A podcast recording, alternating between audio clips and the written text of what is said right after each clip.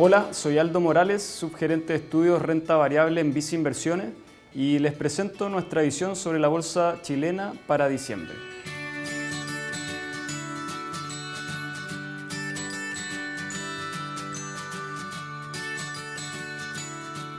En noviembre, la bolsa local registró una importante alza de 13,9% en pesos, en línea con los mercados latinoamericanos, marcando un fuerte cambio de tendencia respecto a los tres meses previos. A nivel general, fueron varios los factores que incidieron en el positivo rebote del IPSA. Primero, los positivos avances en materia de vacuna contra el COVID-19, donde diversos laboratorios sortearon positivamente los estudios en fase 3 y ahora se alistan a esperar las aprobaciones regulatorias para comenzar la distribución de estas vacunas. En segundo lugar, destaca la positiva recuperación de la economía en China, nuestro principal socio comercial, lo que ha dado lugar a un fortalecimiento importante de algunos commodities, como el caso particular del cobre, que se encuentra actualmente en niveles máximos desde 2013, lo que configura un excelente escenario para la confirmación de la recuperación económica ya mostrada en el corto plazo.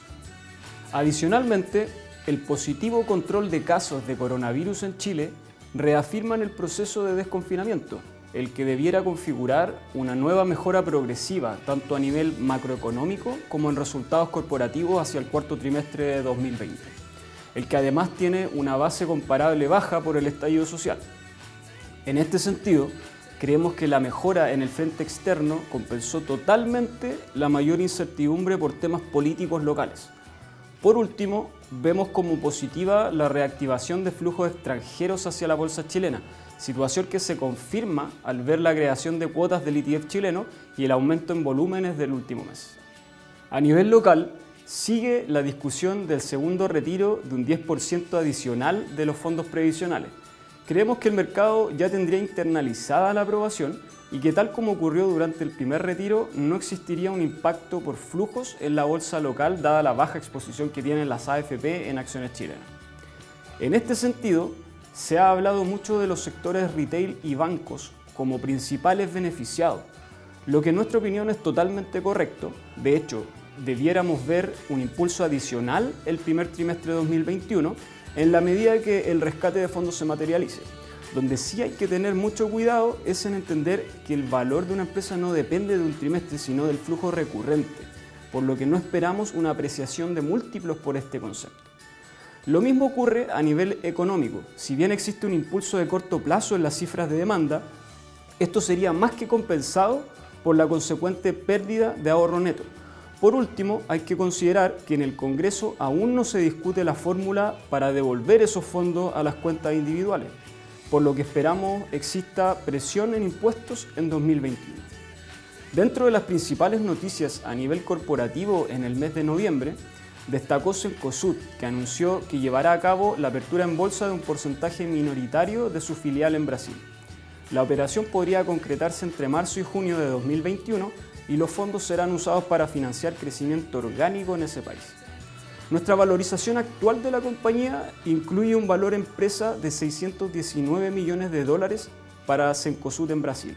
En este sentido, creemos que la noticia es positiva para la compañía, ya que eventualmente podría destrabar valor oculto desde esa filial, que históricamente tuvo una generación de caja negativa, pero que en el corto plazo ha mejorado bastante.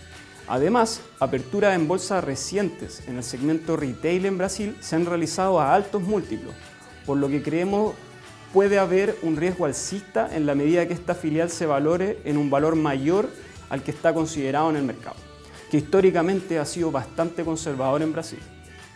Por otro lado, destacó el anuncio realizado por Engie Latam SA, controlador de Engie Chile, que mandató un aumento de participación en hasta un 7,23% para alcanzar cerca de un 60% de la compañía. El anuncio se da luego de una importante corrección observada en los últimos meses relacionado a la incertidumbre respecto a riesgos regulatorios, como por ejemplo la portabilidad eléctrica, que podría afectar la demanda de clientes regulados, afectando sobremanera a Engie Chile. Finalmente, si quieres saber más sobre nuestras recomendaciones, te invitamos a suscribirte a Invertir es Simple by Visa Inversiones en Spotify y YouTube hoy más que nunca prefiere nuestras plataformas digitales y canales remotos para invertir. Hazlo desde viceinversiones.cl, desde la app Banco Vice o contacta directamente a tu ejecutivo de inversión.